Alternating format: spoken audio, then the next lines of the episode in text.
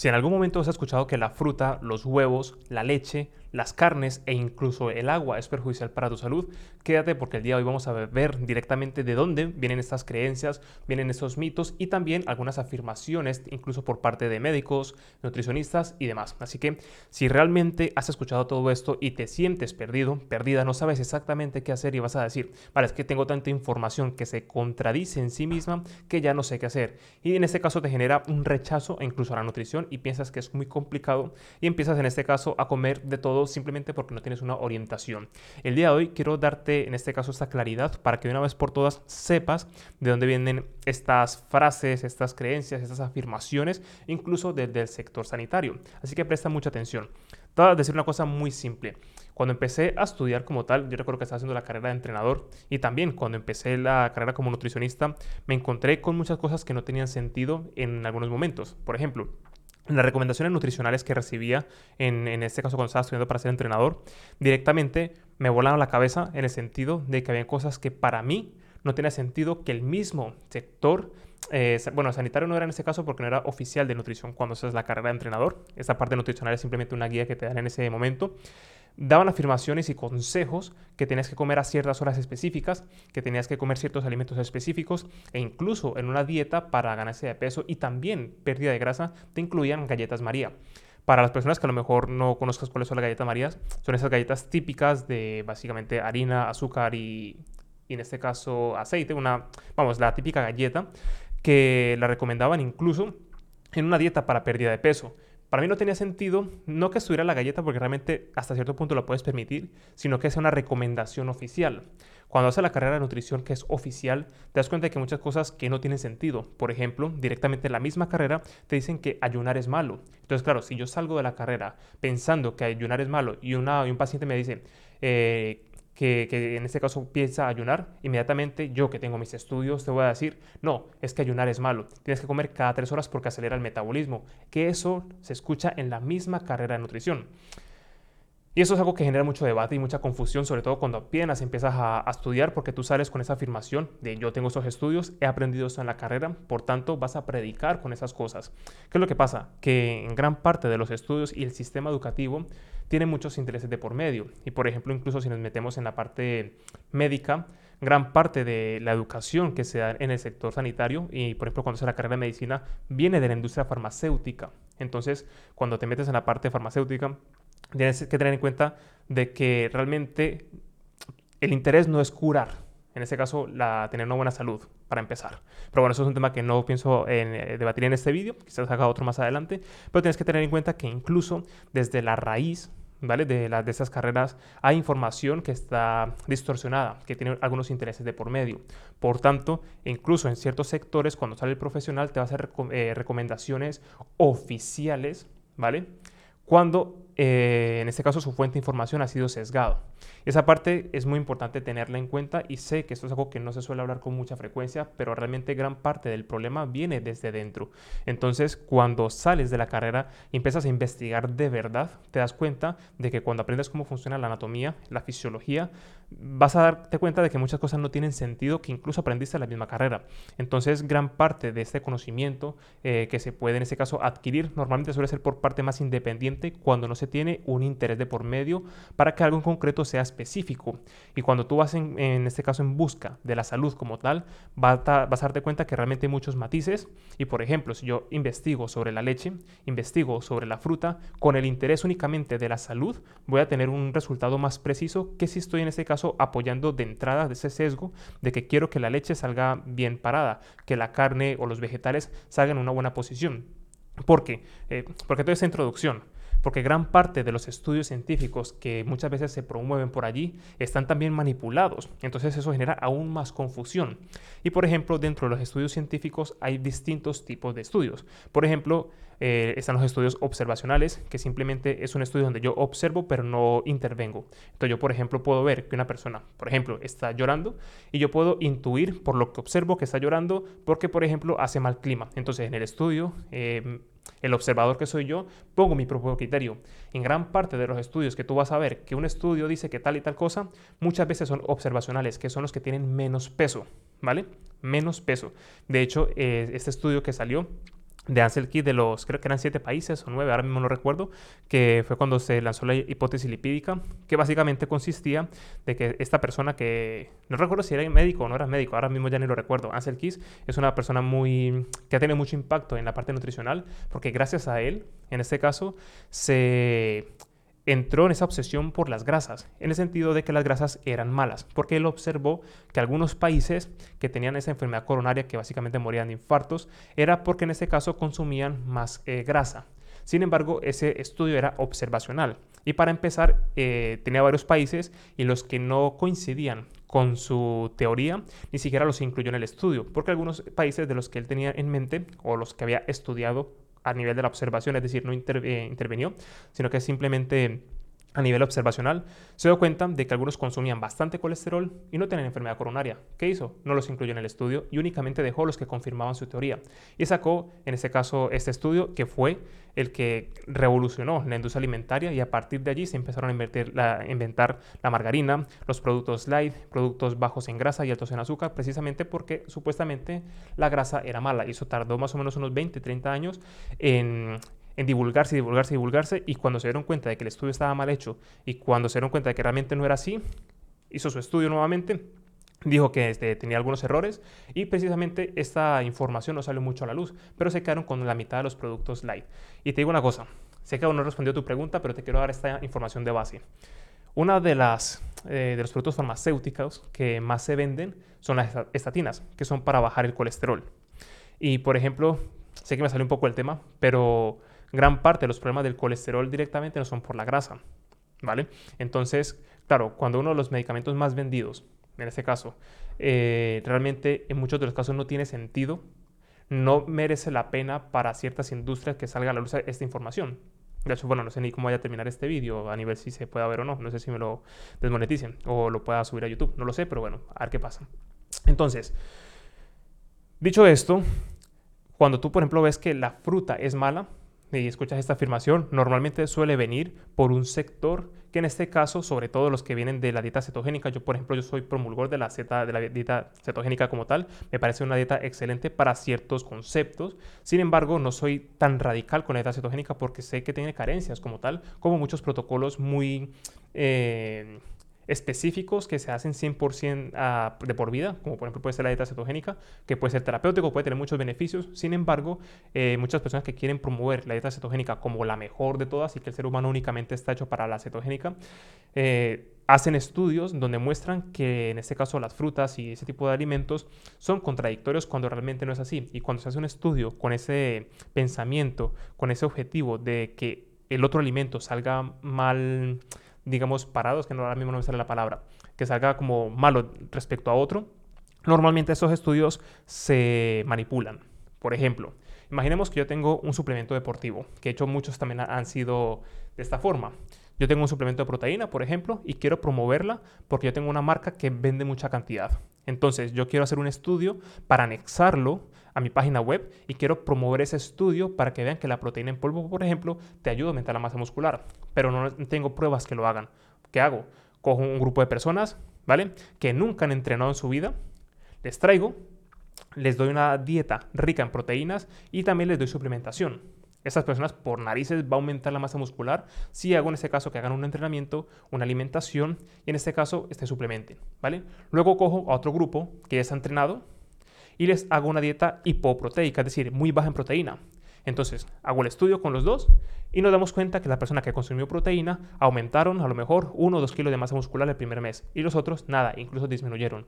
El estudio que dice que gracias a la suplementación de proteína aumentaron la masa muscular, pero lo que no, ese sería el titular. Sin embargo, el estudio en profundidad, eh, cuando, cuando lo lees te das cuenta de que gran parte del problema es que al otro grupo de personas no consumía la cantidad de proteína suficiente y los otros eran principiantes, entrenaban y además le dieron suplementación y consumían bastante proteína en los animales. Entonces ah, te das cuenta de que el, el estudio fue manipulado. Sin embargo, cuando tú ves un titular en una revista, en un periódico, en internet, suele ser la proteína es buena para esto, ¿vale? Y lo mismo ha pasado con prácticamente todo. Hace muy poco, hace, tres años más o menos, salió un estudio donde hablaba que la, eh, que la carne generaba cáncer. Entonces, claro, eso fue un estudio que de hecho fue fundado por una universidad prestigiosa y ese fue el titular de muchos periódicos. Y claro, en ese caso demonizaron la carne de una forma muy brutal y, en este caso ya era la carne era malísima. ¿Qué pasó? Las personas que son veganas, radicales sobre todo, empezaron a mostrar, no, mira, este estudio demuestra que la carne da cáncer y demás.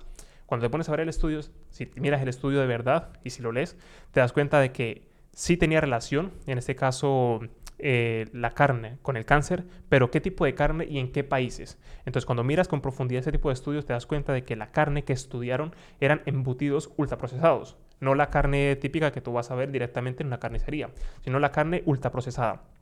¿Qué tipo de personas tienen ese tipo de dietas de carne ultraprocesada? Personas que sobre todo eran de Estados Unidos, que incluso eran sedentarias y fumaban. Entonces, al final, cuando tú ves todo este contexto, es difícil, bueno, es difícil, no es fácil ver que realmente hay un problema de por medio, pero cuando se hace un estudio de ese tipo que está manipulado o tiene mucha información sesgada, la información final que sale o ese resultado también suele ser sesgado. Entonces, cuando escuchas que la leche es mala, la fruta es mala y todo eso, casi siempre viene con un interés de por medio de la industria contraria. Por ejemplo, la industria del veganismo atacan mucho a la carne, a los lácteos, a los huevos, porque también les interesa que más personas eh, se unan a esta dieta vegetariana y también personas que a lo mejor quieren promover, por ejemplo, una dieta cetogénica.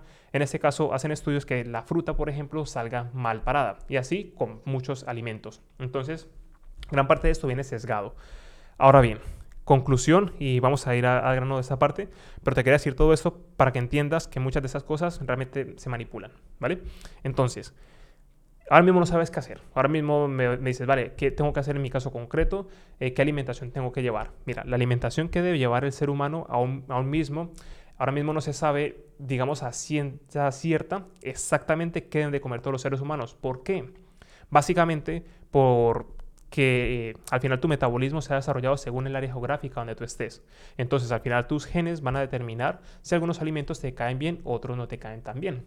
Entonces, ¿esto qué quiere decir? Que a grandes rasgos, si tú comes alimentos reales, que no hemos hablado un montón de veces, en principio, esa es tu base alimentaria, donde vas a incluir frutas, verduras, carnes, legumbres y en muchos casos cereales, semillas y lácteos. ¿Qué es lo que pasa? Que los lácteos los cereales, por ejemplo, las legumbres, son alimentos más modernos. Por tanto, tu cuerpo como tal y tus genes no tienen las enzimas suficientes o a lo mejor no están tan bien adaptados a ellos porque son alimentos, eh, digamos, genéticamente nuevos para ti. Ten en cuenta que al final el grano, lo que es eh, los cereales y, las legumbres, tienen que pasar por un proceso para poderlos digerir, que están, digamos, relacionados con la cocina moderna, que anteriormente, por ejemplo, si tú, si vamos al pasado, unos mil años atrás, por ejemplo, el trigo directamente no se podía consumir así tal cual, o por ejemplo las legumbres, o no más, más tiempo atrás, porque al final, sí, tú te encontrabas, por ejemplo, unas lentejas, si las encontraba, y digamos no tenías el conocimiento suficiente para cocinarlo. Y cuando lo empezaste a cocinar, digamos que tu cuerpo no tenía la capacidad de gestionarlo y directamente lo defecabas, porque tu cuerpo no tenía las enzimas, que las enzimas básicamente...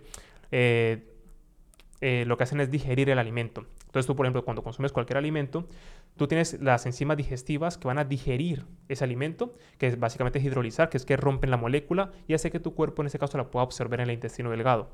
Es como, por ejemplo, si tú ahora mismo coges una raíz o coges un árbol y empiezas a comerse sus raíces o el tronco, sí, es vegetal, pero tu cuerpo no lo tolera porque tu cuerpo no tiene las enzimas para digerir esto. En cambio, a lo mejor un animal sí porque al final ese animal ha estado más tiempo en esa naturaleza con ese contacto con esos vegetales. Entonces, al final, lo que a ti te va a venir bien depende mucho de tu genética como tal, pero a grandes rasgos, las frutas, los vegetales y demás, a la gran mayoría de personas les viene bien. Ahora bien, teniendo esto en cuenta, hay algunos alimentos en concreto que a ti por cuestiones ajenas, en este caso como te comentaba los genes, eh, no te vayan a venir bien. La leche como tal es un gran alimento, ¿vale? Eh, principalmente evidentemente para las vacas, pero eso no quiere decir que tú no la puedas consumir. Hay personas que la leche les sienta muy bien y en cuanto a niveles nutricionales están muy bien. ¿Qué es lo que pasa? La leche, como también es un alimento relativamente moderno, tu cuerpo no tiene las enzimas suficientes y gran parte de la población no tiene enzimas suficientes para digerir la leche, porque la leche contiene un azúcar que es la lactosa necesita, eh, en este caso, una enzima que es la lactasa para poder, ser, para poder ser digerida.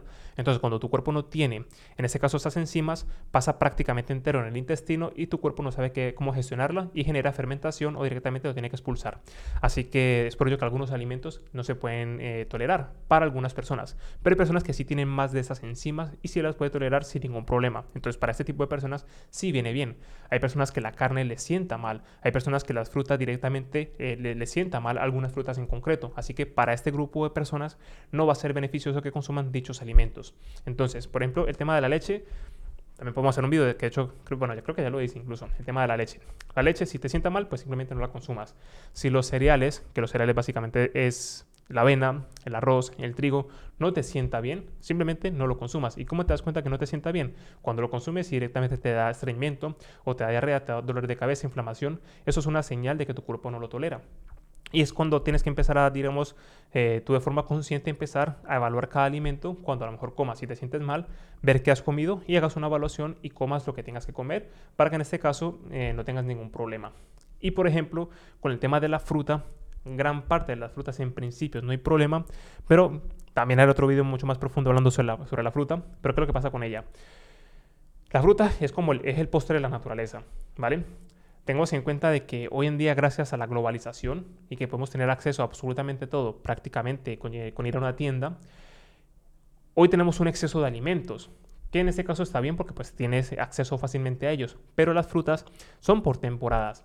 Y digamos, el ser humano está acostumbrado a tener frutas por ciertas temporadas y no disponibles todo el tiempo. Hoy, gracias a que podemos exportar los alimentos, puedes tener prácticamente cualquier fruta en cualquier época del año y en muchas cantidades, cuando antes eso no era así. Por tanto, eh, el consumo de azúcar incluso proveniendo de, los, eh, de las frutas, que es una buena fuente, si consumes mucha fruta, puede, en tu caso, sobre todo si no haces deporte y sobre todo si tienes un estilo de vida más sedentario, esta fruta no te puede sentar tan bien cuando te excedes en ella, básicamente porque estás consumiendo bastante azúcar, más de la que tu cuerpo puede tolerar y más de la que tu cuerpo le puede dar uso. Entonces, cuando comparamos una fruta versus el, azúcar procesado, que en este caso pasa por, por cierto proceso y al final lo tienes en dulces y bueno, alimentos ultraprocesados, evidentemente la fruta siempre va a ser mucho mejor que cualquier ultraprocesado. Pero eso no quiere decir que tú puedas comer fruta de forma ilimitada. ¿Vale? Porque al final todo depende de cómo te siente a ti. Entonces, al final un exceso de mucha fructosa que está en esta fruta puede generarte algunos problemas. De hecho, una persona que tenga diabetes tipo 2 o tenga hígado graso debería delimitar su consumo de fruta, porque metabólicamente hablando, esta persona necesita consumir menos fructosa porque tiene este hígado graso o tiene en este caso eh, diabetes tipo 2. Pero estos casos concretos, si tú tienes en este caso tu hígado sano y estás bien, puedes consumir más fruta que una persona que en este caso está enferma. Si tú haces deporte y tienes un estilo de vida activo, puedes consumir aún más fruta que una persona que no hace deporte. Entonces todo depende de este tipo de cosas. Pero en principio comerte dos, tres, cuatro piezas de fruta o incluso cinco no pasaría nada si tienes en este caso un cuerpo sano. Sin embargo, mi recomendación personal es que las vitaminas y minerales, gran parte de ellas van a provenir de los vegetales. Los vegetales, la cantidad de azúcar es mínima, ¿vale? Y puedes consumir prácticamente de forma ilimitada bajo tu saciedad eh, vegetales sin que te genere ningún problema. Porque a veces cuando limitamos el consumo de frutas, la principal pregunta es, ¿pero de dónde voy a obtener los nutrientes? Las vitaminas sobre todo. Pues gran parte de las vitaminas se encuentran más que nada en los vegetales. Las frutas contienen vitaminas, pero en menor proporción versus los vegetales. Lo que pasa es que la fruta, digamos que es más sabrosa, es más palatable, por tanto nos apetece comerla más. Pero el hecho de que no consumas fruta no quiere decir que vayas a tener una mala nutrición. Si consumes vegetales, vas a tener incluso una mejor nutrición, ¿vale? Así que ya todo depende de esos matices. Pero a grandes rasgos, tú puedes comer, que en el capítulo anterior lo vimos de comer de todo, siempre y cuando consumas alimentos enteros y sobre todo si llevas un estilo de vida activo, caminas, entrenas, vas a poder tener mucha más flexibilidad en tu dieta. El agua evidentemente no hace daño como tal, eh, las frutas no hacen daño si en este caso no tienes ningún problema. Todo depende de, evidentemente de tu genética y también tu estilo de vida, que es donde en este caso puedes tener mucha más flexibilidad. De hecho, que también lo hemos hablado en capítulos anteriores, cuanto más activo seas, cuanto más entrenes, tienes mucha más flexibilidad en prácticamente todo que una persona que no lo haga. De hecho, si tú tienes una mala nutrición, y digamos tú tienes un hermano, una hermana que come igual que tú, en este caso mal, en, en este ejemplo, pero tú entrenas, en términos de salud tú vas a estar muchísimo mejor que la otra persona simplemente por el hecho de entrenar así coman igual. Así que esa parte es lo que va a tener mucha, mucha importancia, ¿vale? Así que bueno, se puede comer de todo, se puede comer de todo siempre y cuando tengas un buen estado de salud, siempre y cuando tu cuerpo lo tolere bien y simplemente en este caso ser más críticos que realmente siempre y cuando tengas una alimentación eh, adecuada, que adecuada va a ser los alimentos que a ti te sientan bien, en las cantidades que a ti te sientan bien y acorde a tus objetivos. Eso va a ser lo más importante de todo. Así que ese no es un tema en el cual deba preocuparte. Si, si por ejemplo, ves a una persona que a lo mejor promulga algo muy radical, normalmente mmm, tomaría esa información, ¿vale? Porque al final eh, a veces es interesante, pero con pinzas, porque al final cuando una persona te recomienda algo 100% y todo lo demás que tu, tu intuición te dice, pero eso debe ser sano, pero absolutamente es muy radical con todo lo demás, yo prestaría atención y simplemente lo miraría desde lejos, tomo esa información y sigo consultando, ¿vale? Porque al final es vamos, que tú puedes comer muchas cosas y que no te sienten mal siempre y cuando entre en esa categoría saludable. Así que nada, espero que te sea de muchísima utilidad y nos vemos en próximos capítulos, próximos podcasts.